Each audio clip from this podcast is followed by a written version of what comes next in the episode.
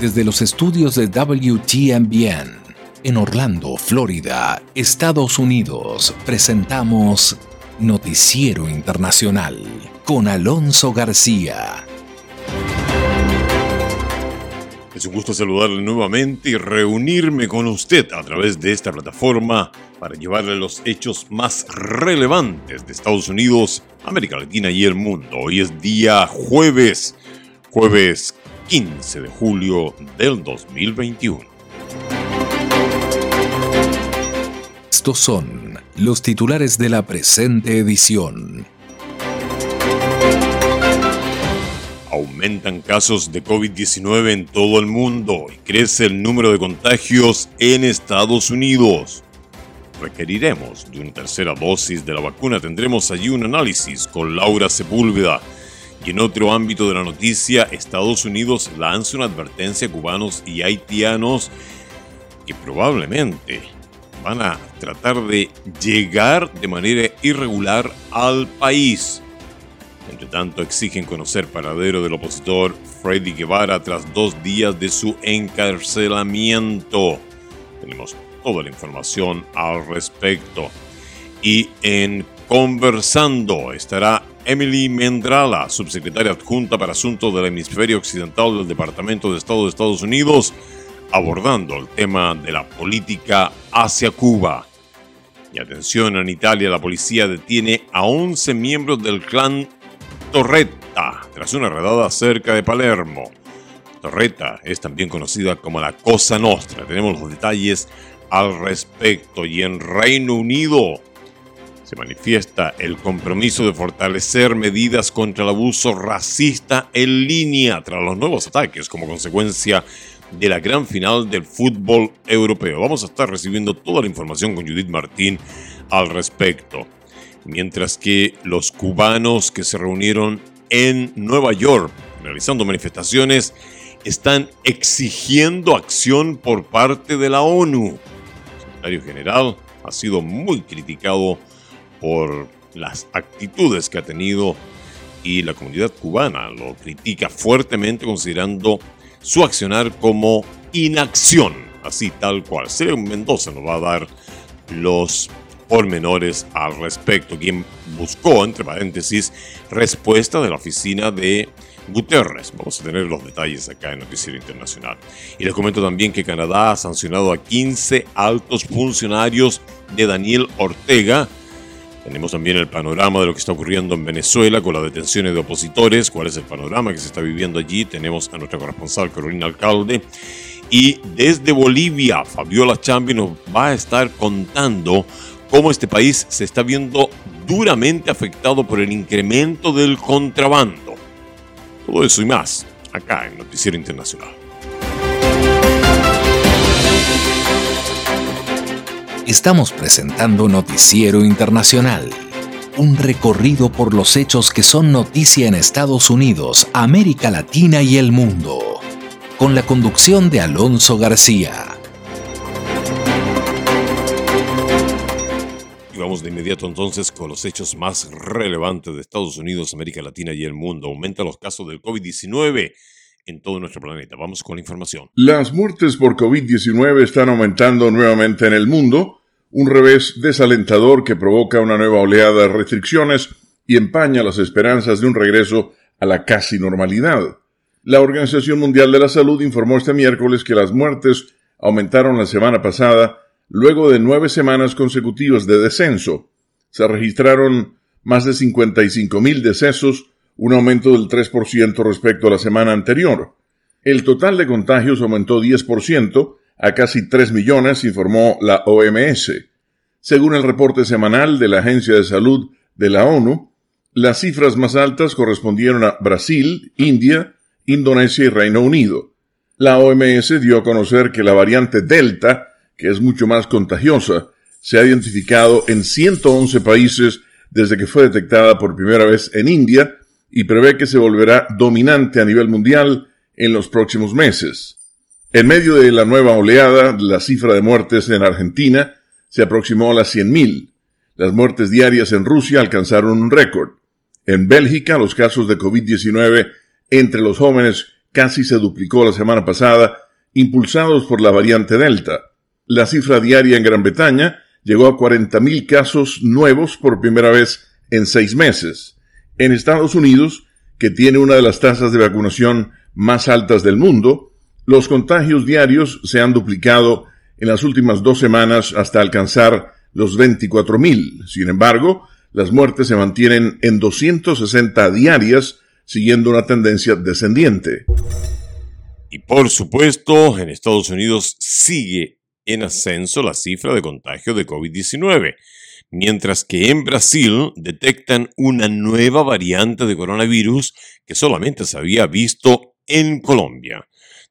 Cash nos tiene el informe. Las cifras de contagios en Estados Unidos se han disparado. Según datos de la Universidad Johns Hopkins, el promedio de infecciones confirmadas al día ascienden actualmente a 23.600, un incremento respecto a 11.300 del 23 de junio. De acuerdo a un experto de ese hospital, el aumento se atribuye a personas no vacunadas, por lo que se necesita reimplementar medidas para frenar la propagación. Probablemente veremos que las muertes aumenten, aunque no en la misma medida porque tenemos más personas vacunadas, pero es preocupante. Las cosas no van en la dirección correcta, al menos en este país. Mientras tanto, este miércoles Estados Unidos donó 500.000 dosis de Pfizer a Costa Rica y el estado de Nueva York pidió al gobierno federal acelerar el ritmo de donaciones en el mundo. La ciudad de Nueva York está pidiendo al gobierno federal que acelere el ritmo de las donaciones internacionales de vacunas COVID-19 y redirija las dosis no solicitadas por la ciudad de Nueva York y otras jurisdicciones a nivel mundial con el objetivo de contribuir con al menos 500 millones de dosis a COVAX para fines de 2021. Finalmente, en Brasil se anunciaron dos casos de la variante B1612, hasta ahora solo vista en Colombia, tras analizar muestras de las comitivas pertenecientes a Colombia y Ecuador que estuvieron presentes en la ciudad de Cuiabá para participar en la recién finalizada Copa América de Fútbol. Para este martes, Brasil superó los 19 millones de contagios. Ante toda esta situación, por supuesto, cae la, la, pregunta, ¿no? ¿Requeriremos de una tercera dosis de la vacuna cuando solamente, escuche bien usted esto, solamente el 12% de la población mundial se encuentra completamente vacunada? Expertos analizan si una dosis de refuerzo será necesaria para evitar los fuertes efectos del coronavirus. Entre tanto, las autoridades en Estados Unidos emitieron una nueva alerta sobre la vacuna de una dosis de Johnson Johnson. Laura Sepúlveda nos actualiza sobre la situación del COVID en el mundo. Una alerta sobre el síndrome Guillain-Barré ha sido emitida por la Administración de Medicamentos y Alimentos de Estados Unidos después de que los Centros para el Control y la Prevención de Enfermedades CDC confirmaran 100 reportes preliminares de este fenómeno que daña las células nerviosas, causando debilidad muscular y a veces parálisis. Los informes de eventos adversos después del uso de la vacuna Jensen COVID-19 bajo autorización de uso de emergencia sugieren un mayor riesgo de síndrome de Guillain-Barré durante los 42 días posteriores a la vacunación. La alerta sobre la vacuna de una sola dosis llega cuando 940 millones de personas, 12% de la población del mundo, se encuentran completamente vacunadas y mientras las autoridades analizan la necesidad de una dosis de refuerzo. Es importante repensar si algún país está pensando en aumentar y usar dosis de refuerzo y en su lugar pensar en dar ese suministro o compartir ese suministro a países que ni siquiera han llegado a sus trabajadores de la salud. Los nuevos casos de contagios por la variante Delta siguen aumentando en el mundo y aunque la inmunización no brinda protección infalible contra el virus, la OMS insiste en la importancia de vacunarse. Hemos visto que las vacunas no son perfectamente efectivas para prevenir la transmisión, son altamente efectivas para prevenir la hospitalización y la muerte y creemos que las dos medidas juntas, la salud pública y las medidas sociales, las medidas individuales y la vacunación en conjunto pueden mantener esta enfermedad en cierto nivel de control. Aparte de la alerta emitida para la vacuna Jensen, los CDC advierten que cada año sin causa específica en Estados Unidos entre 3.000 y 6.000 personas desarrollan el síndrome Guillain-Barré y aseguran que aunque algunos registran daño nervioso permanente, la mayoría se recuperan.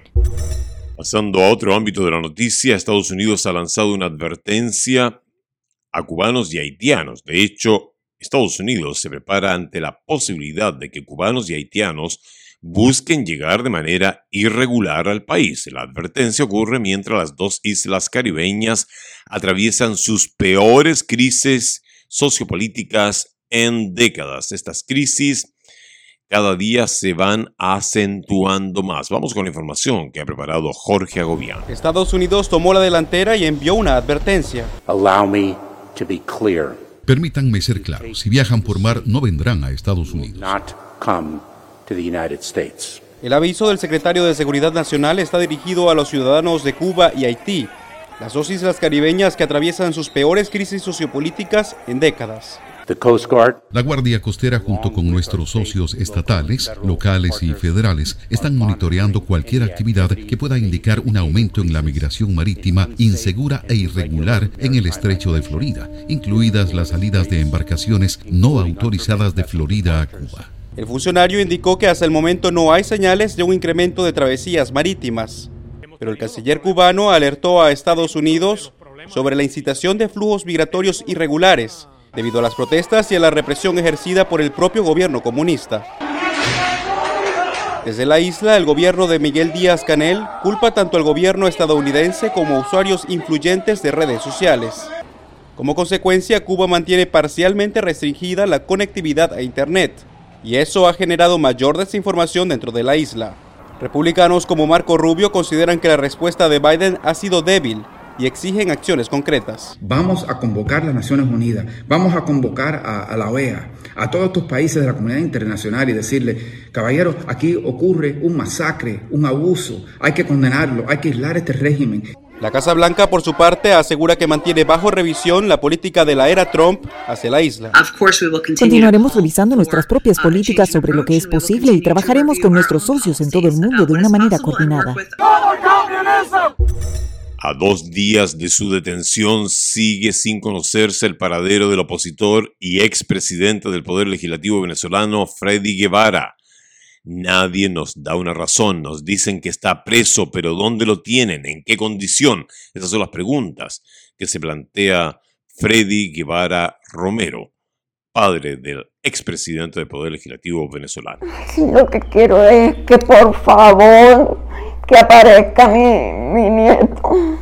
Desde 2007, Máxima Romero guarda los periódicos donde aparece su nieto, el exdiputado Freddy Guevara, encarcelado el pasado lunes por agentes de inteligencia de Venezuela, tras ser señalado de presuntamente guardar vínculos con actos terroristas y con bandas criminales.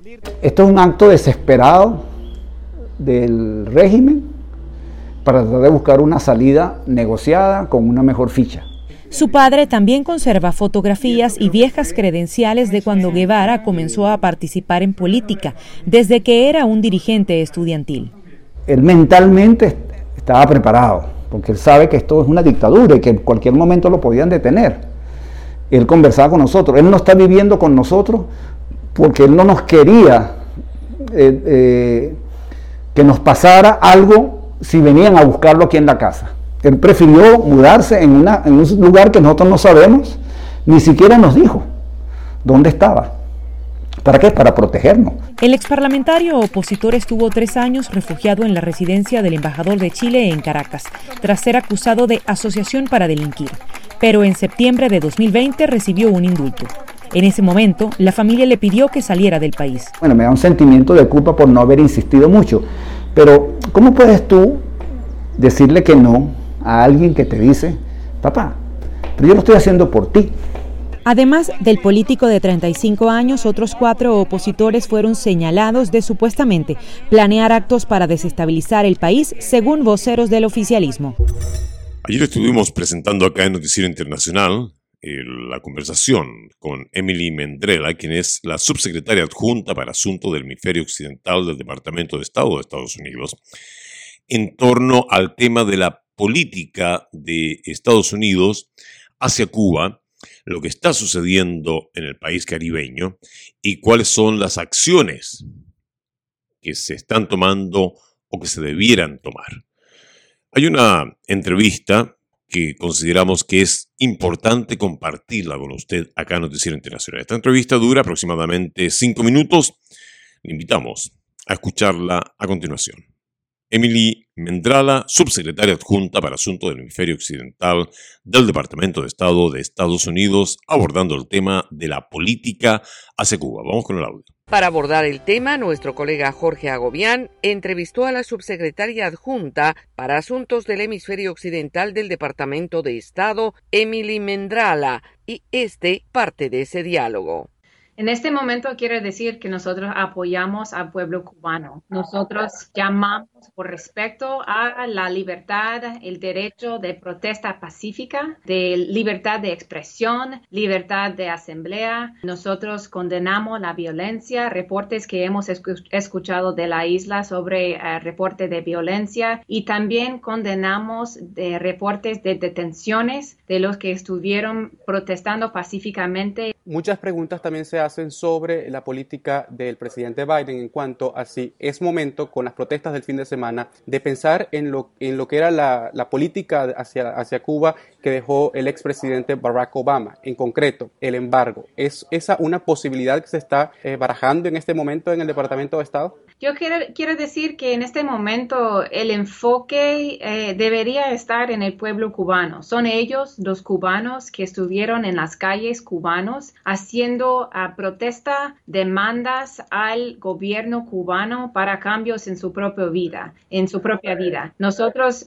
queremos mantener el enfoque en, ellos y en, en los esfuerzos, las llamadas de ellos porque eh, esto es, es realmente eh, el, lo que está pasando y lo, importante de, lo que está pasando. La secretaria de prensa de la Casa Blanca decía que la política está basada en los valores de la democracia y el respeto a los derechos humanos. Sin embargo, hay reportes de que se han incluso asesinado a personas durante estas protestas del fin de semana y que continúan los arrestos. ¿Cómo va entonces esa política en pro de los derechos humanos mientras esos son los reportes que vienen de la isla? Nosotros estamos muy preocupados por las, los reportes que hemos escuchado de la isla sobre violencia y nosotros condenamos enérgicamente a reportes de la violencia en la isla y llamamos por calma. Nosotros estamos eh, hablando con la sociedad civil en la isla, también estamos hablando con socios, gobiernos en todo el mundo, claro que en la región de América Latina también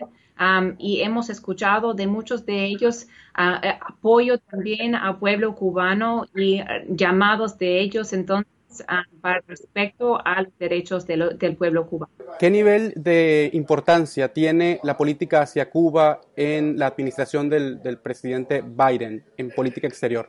Nosotros estamos siguiendo los eventos en la isla muy de cerca y escucharon eh, anuncios de parte del presidente mismo, del secretario del Estado, también de muchos otros oficios de parte del gobierno de los Estados Unidos, mensajes de apoyo para el pueblo cubano y, apoyo más que nada ah, de sus demandas de libertad pero todo se queda en, palabras a, través del mensaje diplomático. ¿Habrá medidas, habrá acciones que tomará el gobierno estadounidense si continúa la represión a los manifestantes en Cuba? No queda en palabras. Nosotros tenemos muchos vínculos con el pueblo cubano. Nosotros tenemos una embajada en la isla y por parte de ellos estamos en, conversaciones, estamos apoyando al, pueblo con palabras claro, pero eh, eh, estamos eh, hablando con ellos muy y, siguiendo los eventos muy de cerca.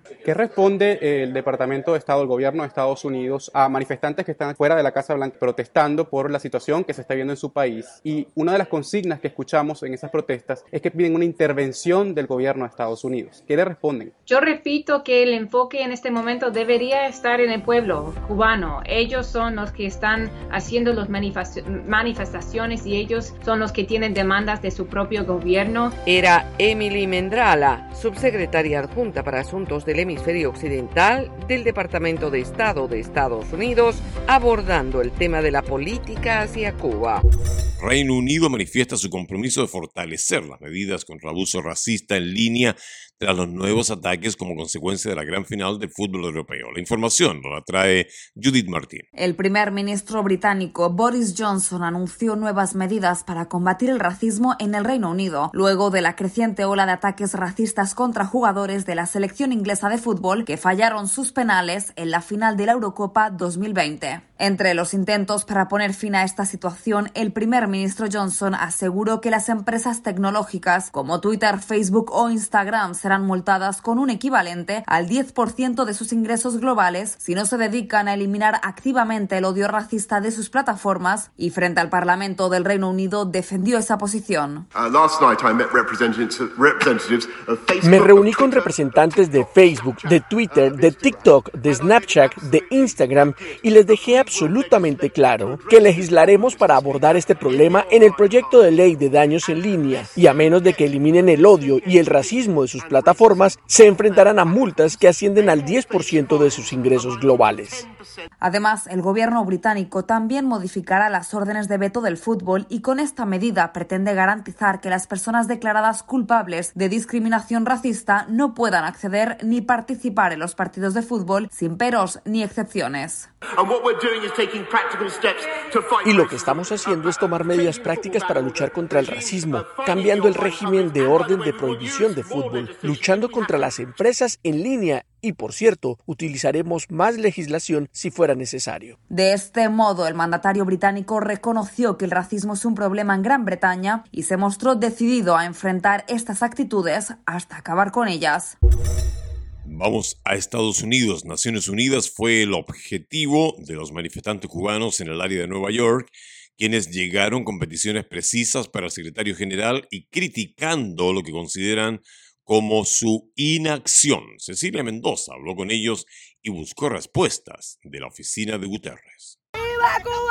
Pedimos una intervención militar humanitaria en Cuba para ayudar a nuestro pueblo porque no el pueblo cubano no tiene las armas para enfrentar a los dictadores y asesinos que están enfrentando. Jessica Villarreal es cubana y junto a decenas de sus connacionales levantaron sus voces frente a la sede de la ONU en Nueva York, urgiendo a este organismo a tomar acción inmediata. A la ONU les pedimos que si realmente no tienen vínculo con el comunismo, si realmente están para ayudar a los países que sufren de una dictadura como la de los Castro, que hoy demuestren de verdad que están a favor de la libertad y de la paz en el mundo. Que lo hagan, que tomen acción hoy y ayuden a ese pueblo de Cuba que lo necesita. Peticiones que se escucharon dentro de la sede de la ONU, donde la voz de América buscó respuestas de Florencia Soto, vocera del secretario general Antonio Guterres. Seguimos muy de cerca la situación allí y nos preocupan los informes, como usted dice, de la muerte de un manifestante. Nuestra posición ha sido muy clara en que las manifestaciones deben realizarse pacíficamente y que se debe respetar el derecho a la libertad de expresión y congregaciones pacíficas. Queremos asegurarnos de que se respeten los derechos básicos de las personas. El gobierno ha negado los abusos y acusa a Estados Unidos de promover las protestas. Siguen acusando el imperialismo. Aquí no hay nadie pagado. Aquí no hay nadie pagado. Aquí estamos todos aquí por una causa. Soto reiteró que cualquier acción de la ONU debería ser iniciada desde el Consejo de Seguridad, donde hasta el momento el tema no ha sido abordado. El embajador ruso Dmitry Polyansky, integrante del Consejo de Seguridad, insiste en que se trata de un tema interno de Cuba. Este grupo de cubanos se unirá a un gran número de personas que estarán reuniéndose el próximo 26 de julio frente a la Casa Blanca para pedir a la administración del presidente Joe Biden acción en referencia a lo que está sucediendo en Cuba. El gobierno canadiense sanciona a 15 altos funcionarios de Daniel Ortega. La información nos las trae Tony Cano. El gobierno de Canadá impuso sanciones a 15 funcionarios de la administración del presidente Daniel Ortega en Nicaragua, informó este miércoles el ministro de Relaciones Exteriores, Marc Garneau. Canadá está imponiendo sanciones a los funcionarios nicaragüenses en respuesta a las violaciones de derechos humanos y la negativa a tomar medidas para garantizar elecciones libres y justas, dijo Garneau en un mensaje vía Twitter.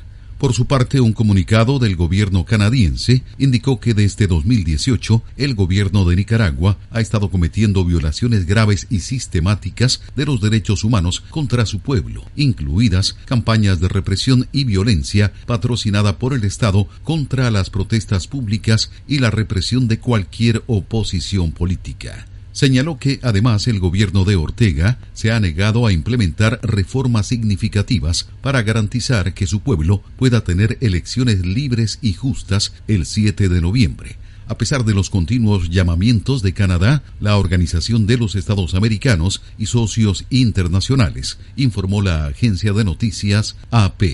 Entre los 15 sancionados destaca la hija de Daniel Ortega y Rosario Murillo, Camila Ortega Murillo, la fiscal general Ana Julia Guido, los jefes de policía Ramón Avellán, Juan Valle Justo, Pastor Urbina y Luis Pérez Olivas, y el directivo del Consejo Supremo Electoral, Lumberto Campbell. La oposición venezolana califica los nuevos señalamientos contra dirigentes opositores como una violación a los derechos humanos.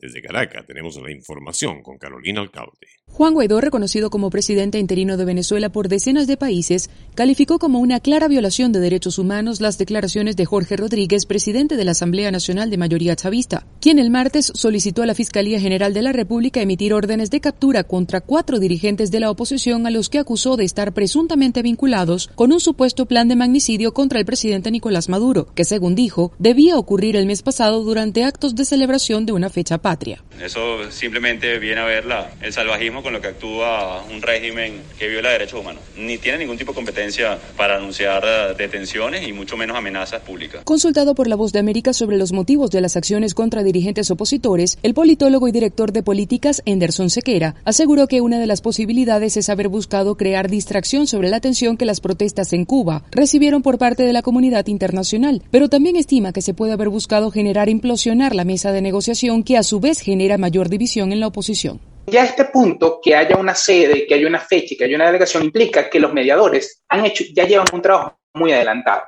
Y para mí, mi interpretación me dice que el chavismo se está adelantando un poco al resultado de esta negociación o que tantea o que ve que no va a ser posible un levantamiento unilateral de sanciones sin ceder nada significativo. En tanto, Omar Mora, abogado de Freddy Guevara, diputado del Parlamento de 2015 detenido el lunes, denunció que desconocen el lugar de reclusión y las condiciones en las que se encuentra, por lo que aseguró que su caso es considerado como una desaparición forzada.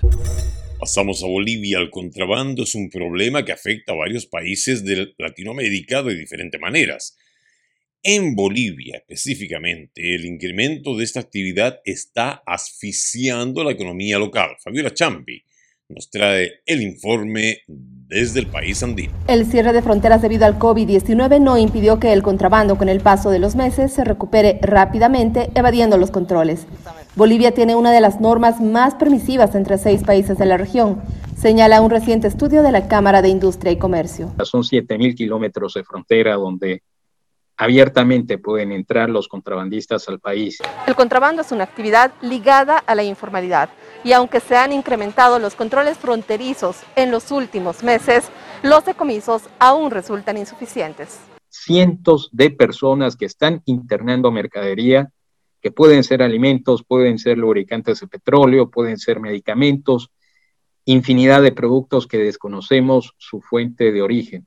Sin embargo, tampoco existen suficientes incentivos para salir de la informalidad y esto define la posición de los comerciantes. verdad sí hay mm, contrabando, ¿no? Pero sería bueno que las autoridades pongan más atención a ese aspecto porque es un perjuicio también lo que es para todos los bolivianos. Mercado es mercado y uno tiene que ver también de dónde agarrar. Cuando se ofrece más barato tienes que comprar igual, ¿no? Bolivia será el paraíso del contrabando mientras los costos de la producción local no sean competitivos con los países vecinos y las trabas jurídicas dificulten sancionar este delito económico con cárcel, aseguran los expertos.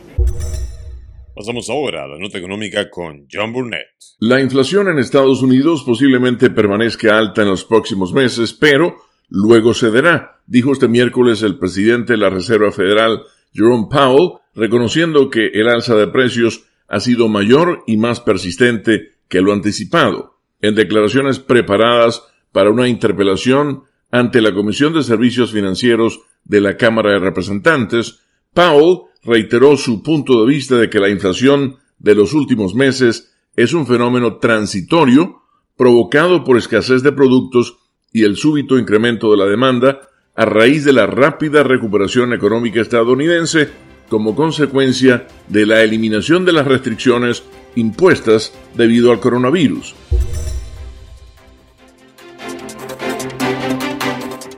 Llegamos así al término de una nueva edición de Noticiero Internacional. Gracias por haberme permitido acompañarle con los hechos más relevantes de Estados Unidos, América Latina y el mundo. Esta ha sido una producción de la WTMBN. Nuestro agradecimiento a Broadcasting Board of Governors por el apoyo que nos da con corresponsales en los lugares de los hechos. En nombre de todo el equipo les deseamos un maravilloso día. Cuídese mucho.